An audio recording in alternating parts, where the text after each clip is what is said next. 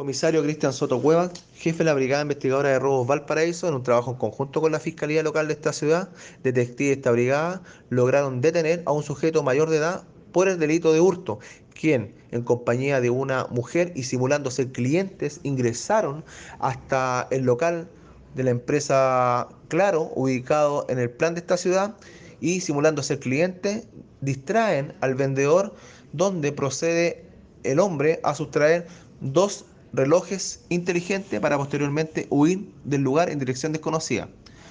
A raíz del análisis criminal, la inteligencia policial, reconocimiento fotográfico y fílmico, se logró dar con la identidad de este individuo siendo detenido como también eh, recuperando las especies sustraídas del local. Por lo anterior se da cuenta el fiscal de turno quien instruyó que el imputado fuera puesto a su respectivo control de detención por el delito de hurto.